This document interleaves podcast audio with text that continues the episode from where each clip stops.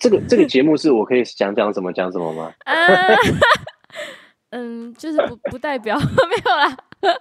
呃，对，不代表本台立场。对对对对，但我我我如果真的不行，我还是会剪掉的。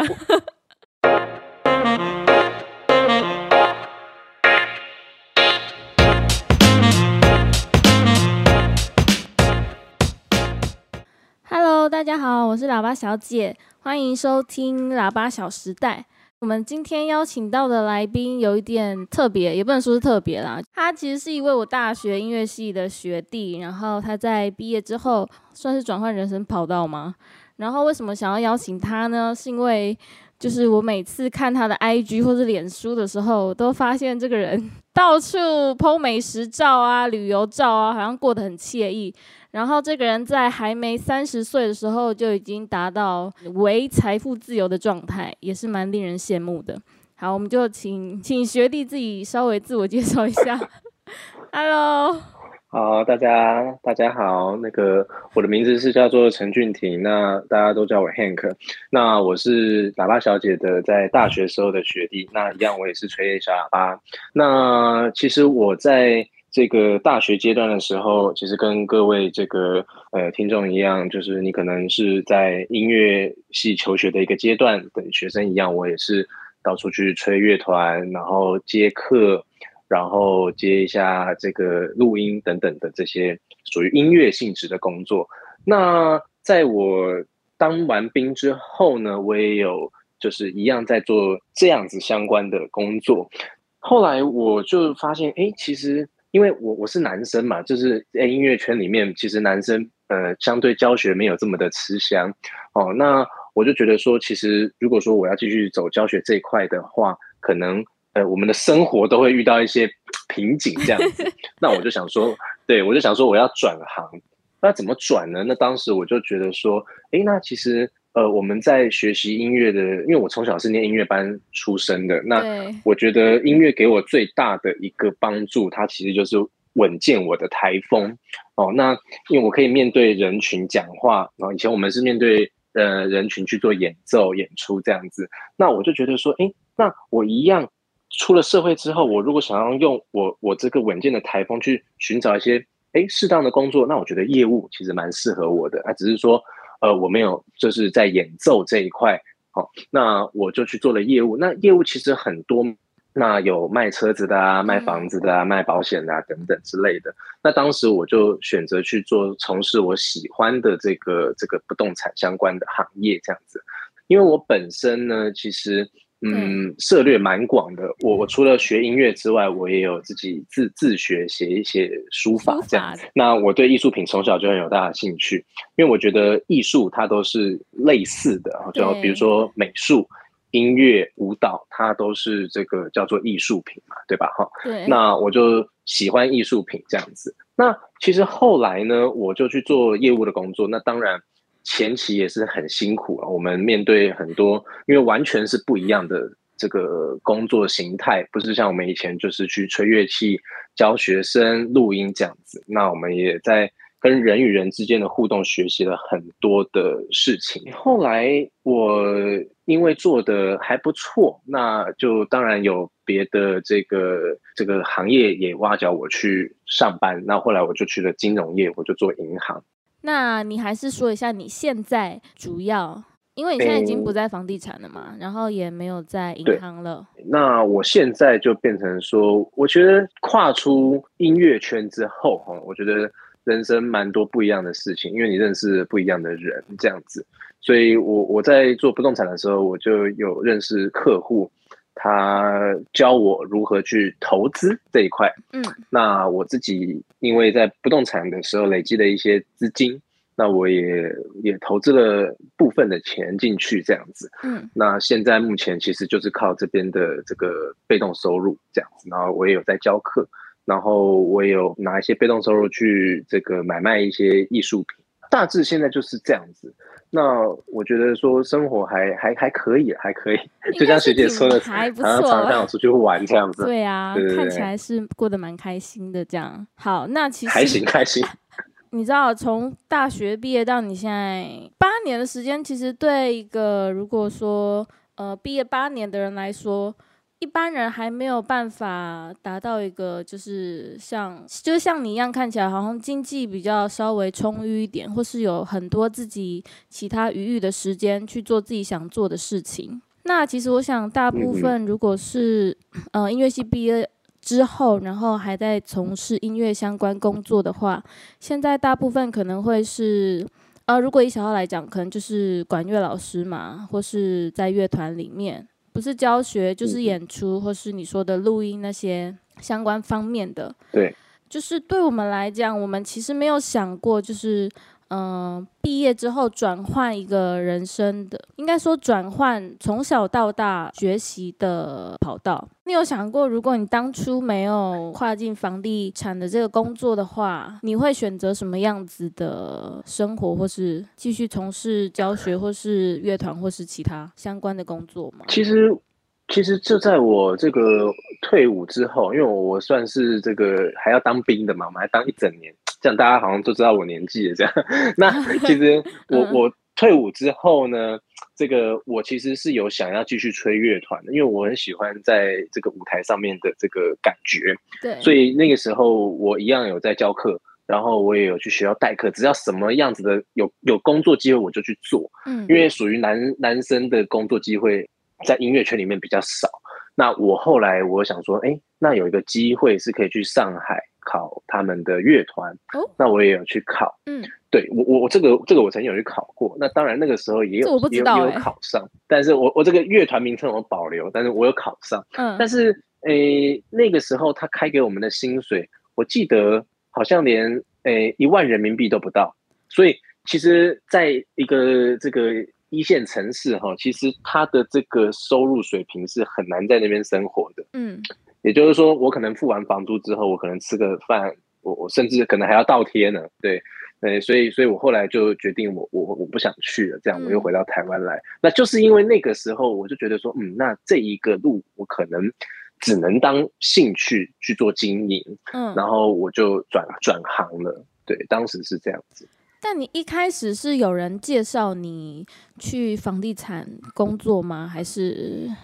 就是你怎么找到？我觉得蛮好玩的哦。就是，我就想说，哎，那我如果要做房地产，好像就是几家大的这个中介，他们有开一些这个，哎，保证底薪啊。因为，呃，其实这个保障五六万的底薪，对于一个刚大学毕业退伍的这个年轻人来说，哎，算是还不错，而且保障六个月、九个月，那我觉得还不错。所以我就去了。我当时只是因为这样，我就去。那我也很感谢当时我的这个让我进去的主管嘛，因为像这一两年房地产特别好。如果这个现在想要踏入房地产，那这些直营体系的这个中介，其实他们不太会想用，因为人其实都是够的。嗯，那我当时算是蛮蛮幸运也好，我就是有因缘机会下他。录取了我，然后我也很谢谢他带着我这样子学习，这样子。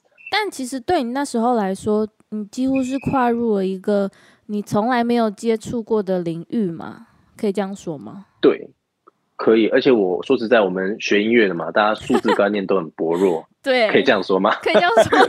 对，对，这应该不是秘密吧？我们数字观念，大家应该自己心里。这不是秘密的，对不对？对啊，大家都知道嘛，就是跟大部分人是没在看。大部分对，但大家的数学都不是很好。那但是你进入房地产里面，你除了要算数之外，你还要去算那个面积，所以有时候就算的这样子哦，乱七八糟就被人家骂。其实我觉得，当这个做不动产这几年来哈，我觉得学到最多的就是忍耐，忍还有等待。因为嗯，忍耐，因为我们常常就要被客户洗脸啊，常常都在洗脸，所以那个脸都洗的特别干净，这样。哇！但也也就是说，我觉得人生就是要要转念嘛，可能他看得起你，他才会这样子洗脸你，嗯，因为他希望你更好。对，所以这是我我做这几年来的领悟。当然，我们一开始被被人家洗脸的时候，我们也是心情很不好啊，或者是有想要跟他争执啊什么的都会有。但是往后其实就是。对于这个客户的应对进退，我们的拿捏会更好，这样子。但我觉得，如有办法做类似业务性质的人，他本身应该还是要具备某些特质或是性格。我我觉得，其实学音乐的这些我们这些朋友啊，或者这个同学学弟妹也好，那其实我觉得学音乐的人，他一定有个特质，就是他比较没有那么怕生。我觉得，因为我们都要从小就要去训练我们演出给给陌生人听嘛，对不对？对。所以我觉得比较不怕生这块，在业务这一块算是蛮吃香的。嗯。那但是我觉得有一些东西是。呃，我们从小学音乐会欠缺的就是，我们只会在这个音乐的这个小 circle 里面去 run。真的，这是真的，就是就是我们的我们的圈子。你比如说，我可能国小同学是 A 啊，我到了国中，哎哎，你又出现了。那到了大学，哎，你你怎么也在这里？就是我们的生活圈跟我们整个认识人几乎就是音乐圈，而且可能更狭窄到是古典音乐圈的人。对对，所以像我像像这个，对，像学姐还有还有走出去做一些这个 YouTuber 啊，或者是说你像你编曲嘛，对不对？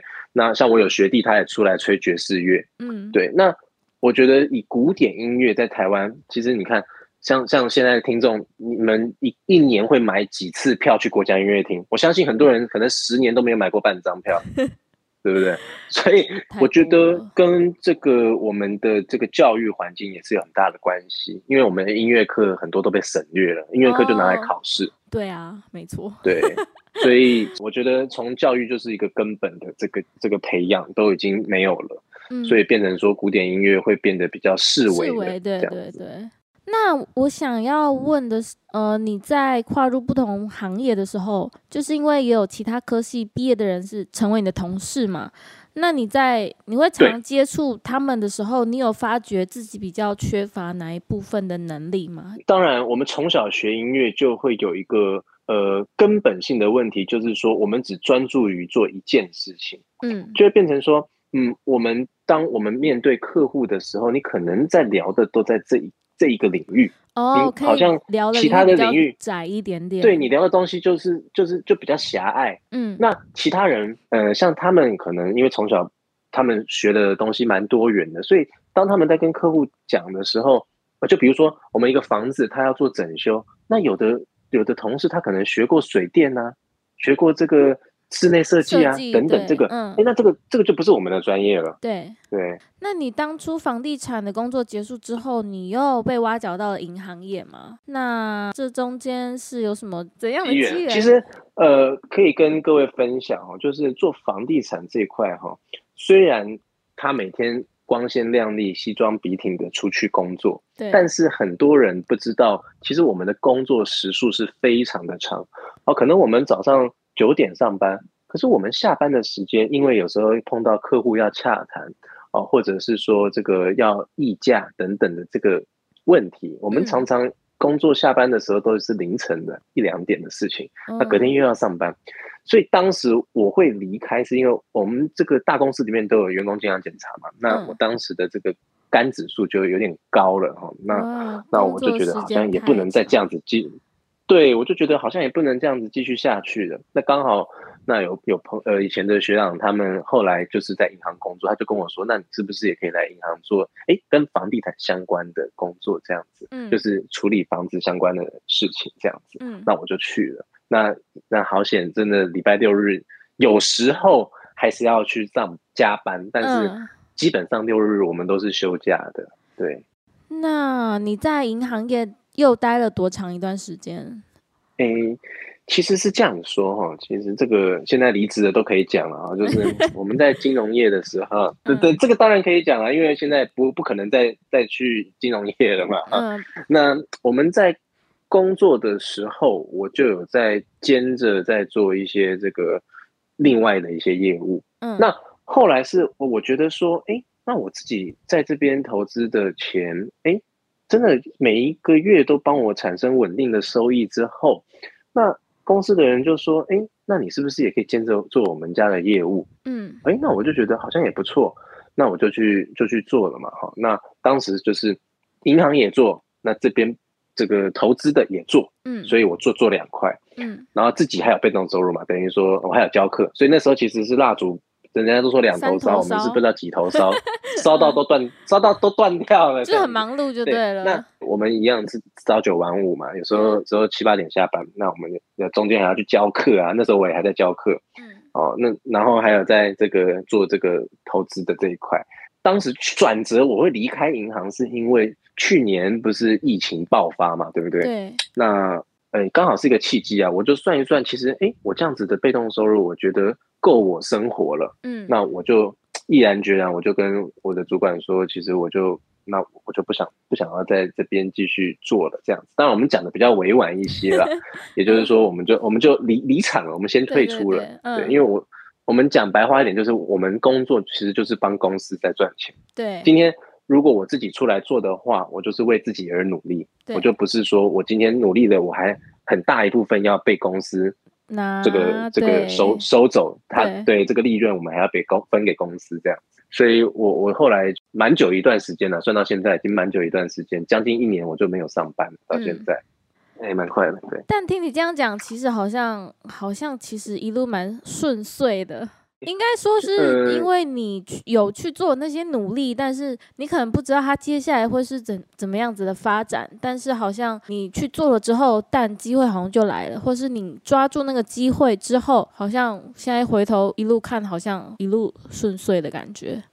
刚刚学姐有问我一个问题哈，我现在可以回答一下，就是你说音乐系出身或学音乐出身的人哈，相对的，对，跟其他人比，我没有说绝对，就是相对的，他的抗压性会比其他人薄弱。薄弱？所以其实，在我以为你要说真的比较强哎，没有，其实会比较薄弱，因为我们从小就是一路科班上来嘛，我们其实这其实都算是。对，被保护的比较好，所以当我们面对客户、面对其他的这个我们陌生的环境的时候，当我们忽然被泼了一个冷水的时候，其实我们的内心其实是比较脆弱的。对，这一边，我我觉得这这一块来说的话，我觉得是我们的一个需要突破的一个一个一个罩门，这样子。对，当然我们也是经过无数的洗礼，才变成变成现在这个样子。嗯，对。可能对我来讲啊，我觉得转换跑道反而是一件更需要勇气的事情，因为它那是一件你你不熟悉的环境嘛。那如果你要选择一个你熟悉的地方跟一个你陌生的地方，你可能更更希望待在一个你相对熟悉的地方。但那有时候可能就会变成，就是你就待在自己的舒适，也不能说是舒适圈，就是你对舒适圈，对啊，确实。但其实像你，就是呃，其实嗯，其实像你，其实就是我觉得是蛮勇敢的啊。对我来讲，这个我刚刚有说嘛，其实很多人现在都不会去想要去买票去听音乐会，可是我我现在会哦，对，像这个前一个礼拜，这个曾宇谦，他其实也是我国小学弟嘛，他这个在国家音乐厅的表演，我有去听。那其实我觉得很多这个从事音乐的人。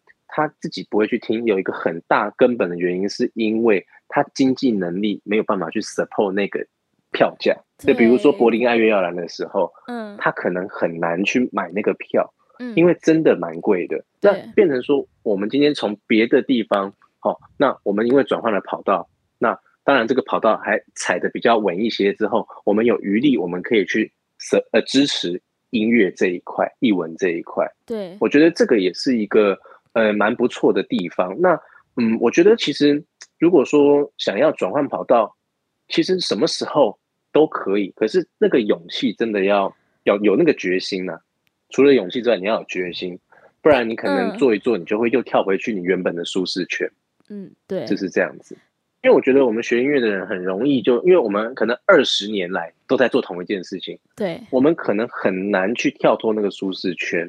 但我觉得相对来说，也有可能是我们就是比如说，好，我们说大学毕业之后，因为我们不晓得我们有其他的选择，或是我们可能无法想象，比如说像你一样，呃，跳脱到另外一个工作环境之后，我们会因为风险变大了嘛？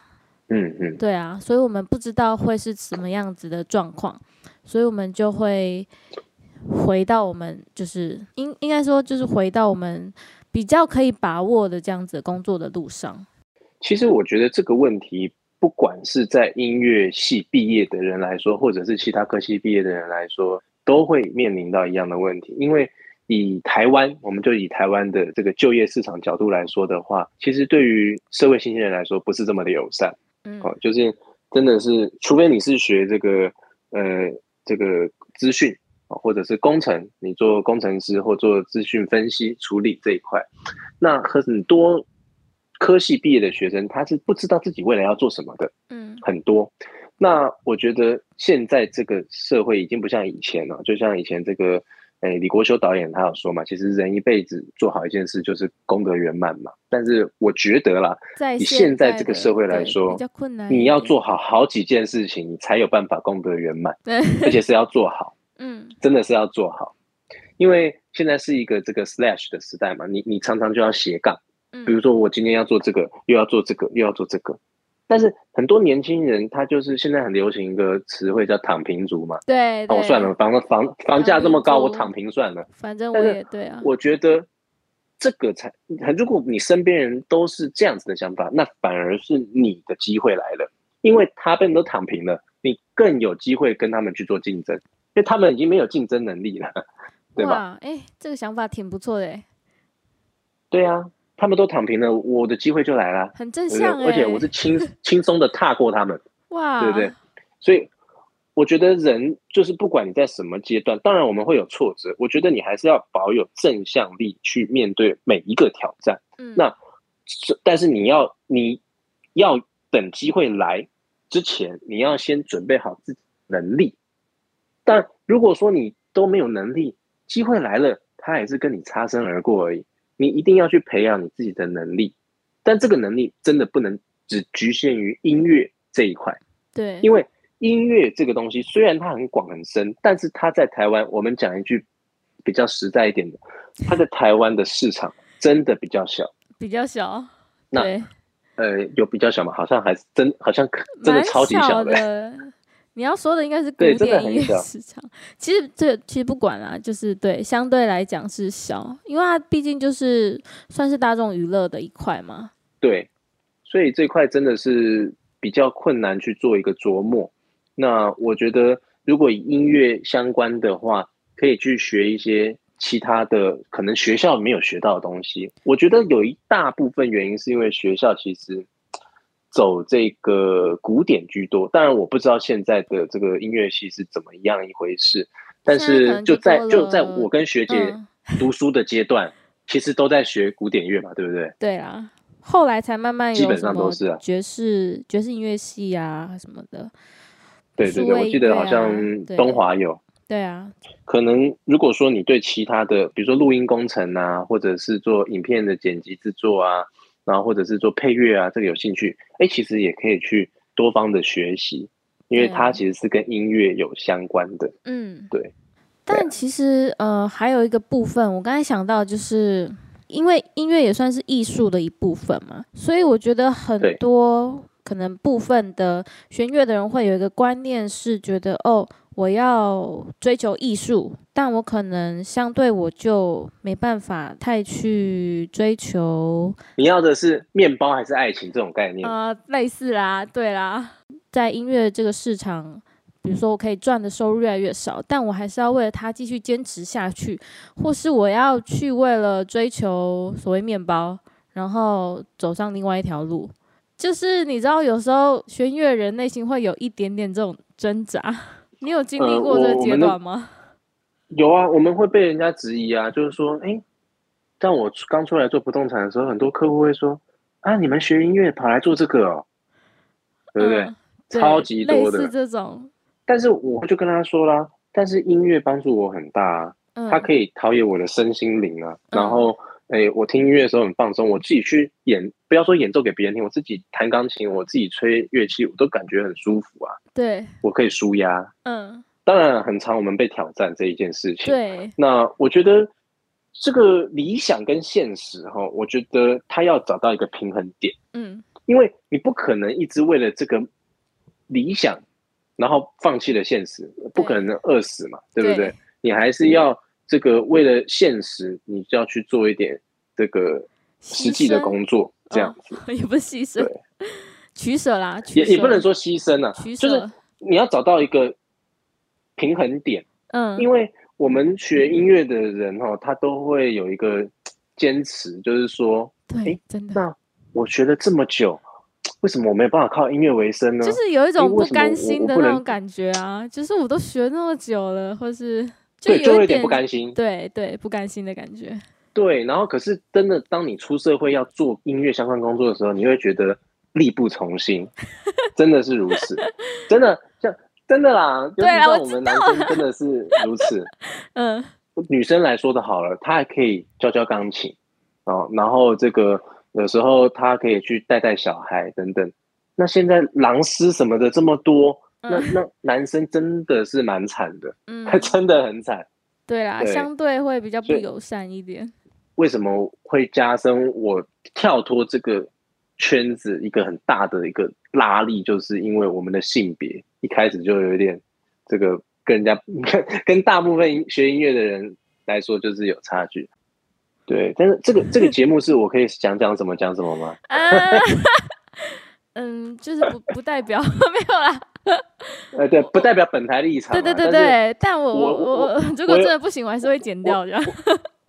你说说看，哦你说说看，没关系。我其实想讲，对，为什么其实很多人会想要花钱去听国外的乐团？哎、嗯，反而送你一张票，你反而还会考虑要不要去听？哇塞这我。真的不能放进去了。这我不敢，这我不敢能放，这是我哦，跟你闲聊，这我不？敢放。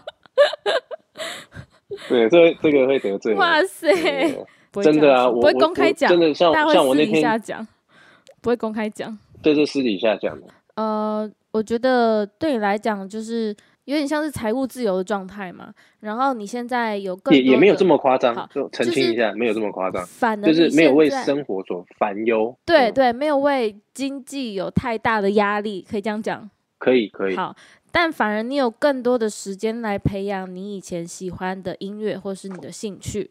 对，我觉得这我觉得这是一个呃，这这是我们反而没有想过的一个呃选择，所以我们一直都在呃音乐相关的这条路上，但你反而是你让自己有更愉悦的生活之后，反而有更多时间可以去培养或是去经营你自己的兴趣，音乐啊这些这一块。这个我觉得是每一个这个学习音乐的人，我觉得 他可以去做一些调配的。我觉得可以好好反思这一块，就是好像变成对你来讲，好像音乐变成是一个没有更没有压力的事情，所以你可以更专注，或是更有更多的兴趣在音乐上。但有时候，如果是一直都在从事音乐工作的人，可能会因为它变成了你谋生或是你的工作之后，可能会慢慢消磨对于音乐的热情。这是确实啊，因为如果每天都在教课、教课、教久了，其实也那个热情也会慢慢的不见。就是而且因为你去教课，工作会你反而没有时间去练习。对啊，也会有倦怠的时候，所以心态上反而相差蛮多的耶。但是我觉得，并不是每一个人他都很适合跳脱出来去做业务这个工作，对啦，因为业务真的是蛮看人的啦。我坦白讲是这样子，我觉得蛮看，但是我那觉得嗯，个性，他真的是蛮看个性的。嗯但是我觉得，反正万事起头难嘛，你你要去做一件事情，你一定要先想想清楚，但想清楚之后，你就是要认真去做，你才有机会做好。那因为不一定你认真去做就会做好。那你呃真的要跳出来的那时候，你有认真想过你是具备某些条件，或是你有怎样的取舍过后，你才做出决定的吗？或是你觉得他们要好好我们考量哪一些点？我觉我觉得分几个阶段来讲哈，因为我假设你是这个大一新生哈，那或大二这个已经一已经学了一年的读了一年的音乐系这个学生来说的话，你还在启蒙的阶段啊，这个中间你可能要再去多学一些其他相关音乐相关的东西，嗯，这是探索期嘛。大一探索，大二你可能就是要加强啊。那再来，如果你发现这两年你都已经对这个音乐已经没什么热忱、热情了之后，其实大三的时候，你真的要去考虑说，你可以去研究其他的学科了，嗯，因为现在大学很多都可以辅系嘛，对对不对？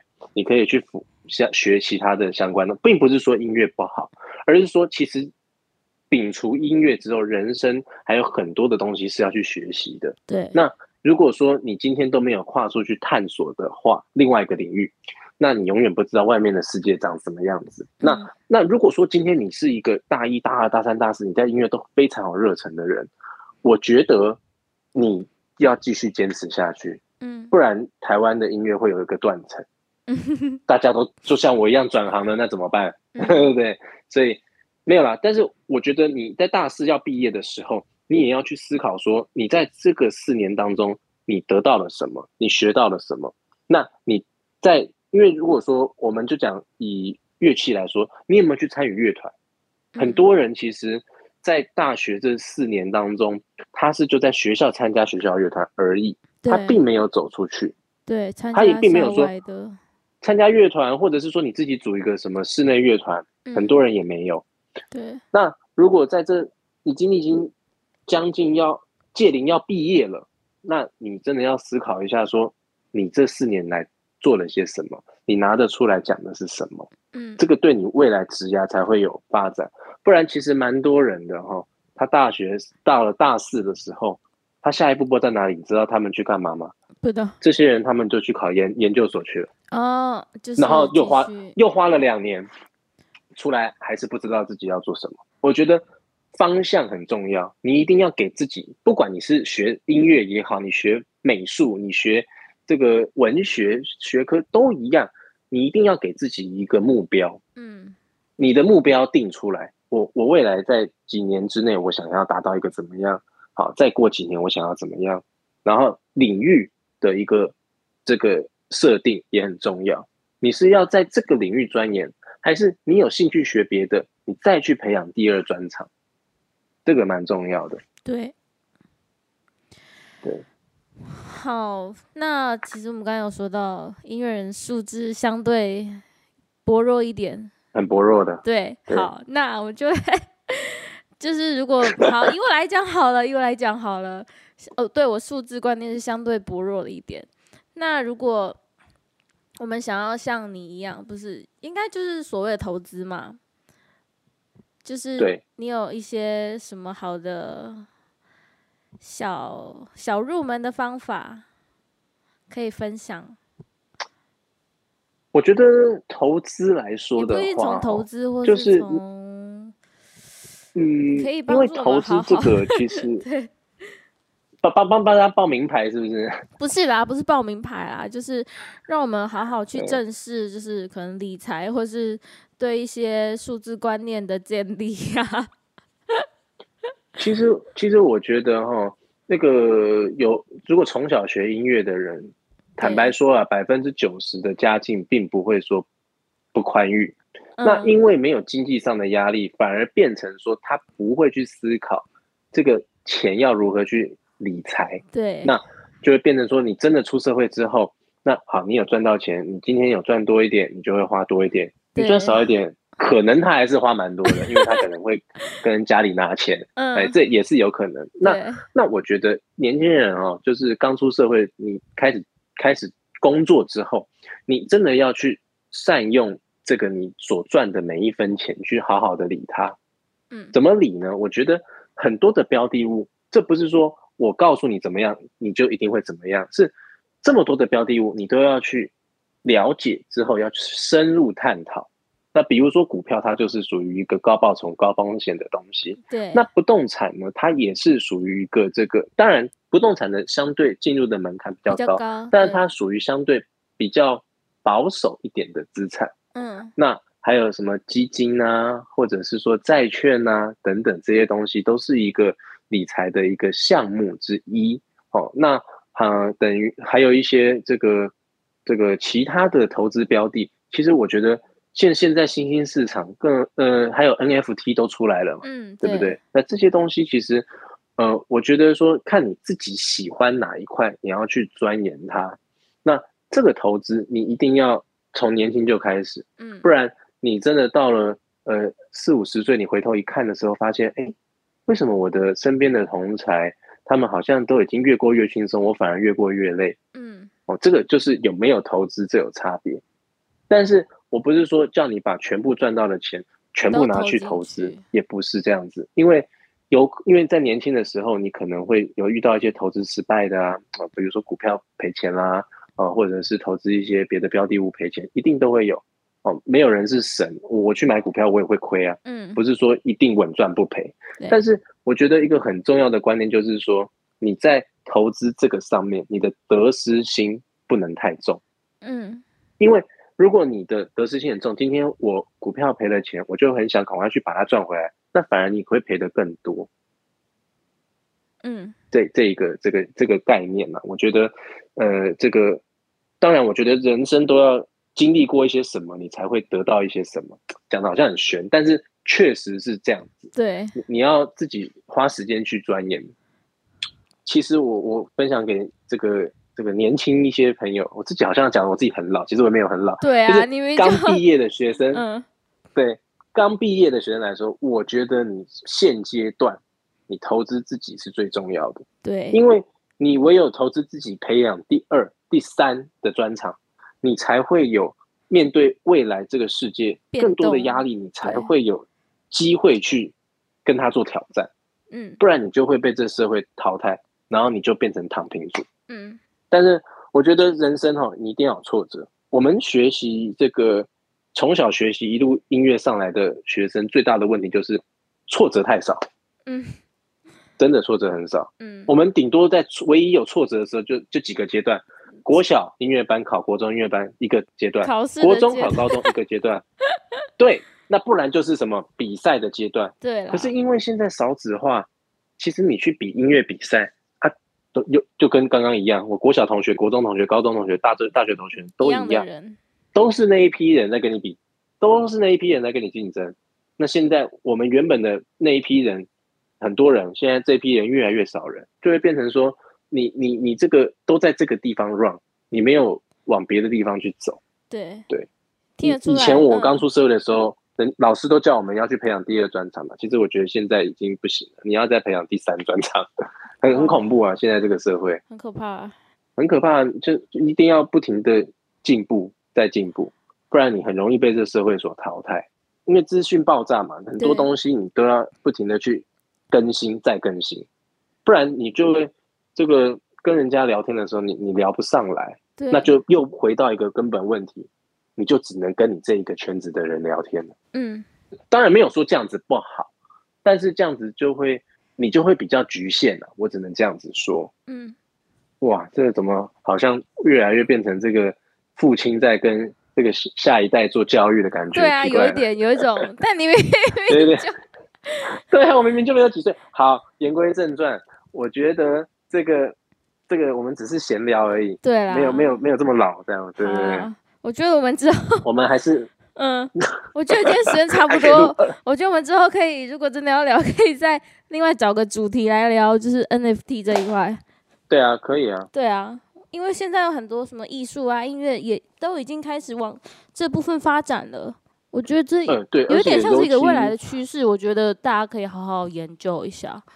嗯，对。然后其实我觉得还有一个东西可以跟这个这个刚毕业的人分享，因为疫情。所以影响了很多人的工作形态、生活模式。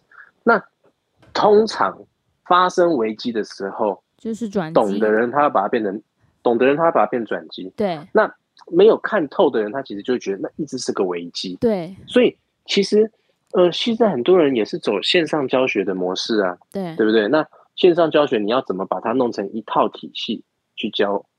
那也是你你的这个要去琢磨的地方。对对啊，所以我觉得，呃，除了教学吧，你你现在演出也是一个这个蛮蛮重，可能因为疫情没办法去演出，但是我有看到我一些朋友，他们透过线上的演出，哎，也蛮不错的。嗯，就是室内乐，他们弄成一个线上的这样子一个形式。对，就是因为一个危机来的时候，它可能会就是让整个产业发生一些变动。但有可能会有一些新的、更不一样的发展的可能，大家就是可能要好好去把握，就是新的，不论新的科技，或是新的技术，或是呃新的合作方向。没错，这真的是这样子。嗯，我觉得像现在来说的话，很多工作形态都已经变被改变了。那我们艺学艺术的这一块哈，也不能就是都停在那边，你也要去做转变。但是我觉得未来市场来说的话哈，嗯，我觉得音乐这块是很难被取，比如说我们被取代会计这个工作可能会不会被取代嘛？可是音乐这一块工作它是比较难的，嗯，为什么？因为你一定要去人去演奏它。它才会有，那你你说我可以透过 MIDI 去演奏，可是 MIDI 它毕毕竟就是 MIDI，对，它没有办法有那种人的那种感觉，对对对对。所以我觉得音乐这一块哈，它还是人都还是需要音乐的，也是没办法缺少的一块啦。好，但我们今天要停在这里了，我们这聊太久，没问题没问题，我们再聊下去就是到到天黑。我觉得我们可以之后再找一集，可以可以聊一下 NFT。对啊这个这个可以未来再聊一集，这可以聊很久。对，可以对。今天已经蛮久了，好哦，那就好。哎，差不多要告一段落了。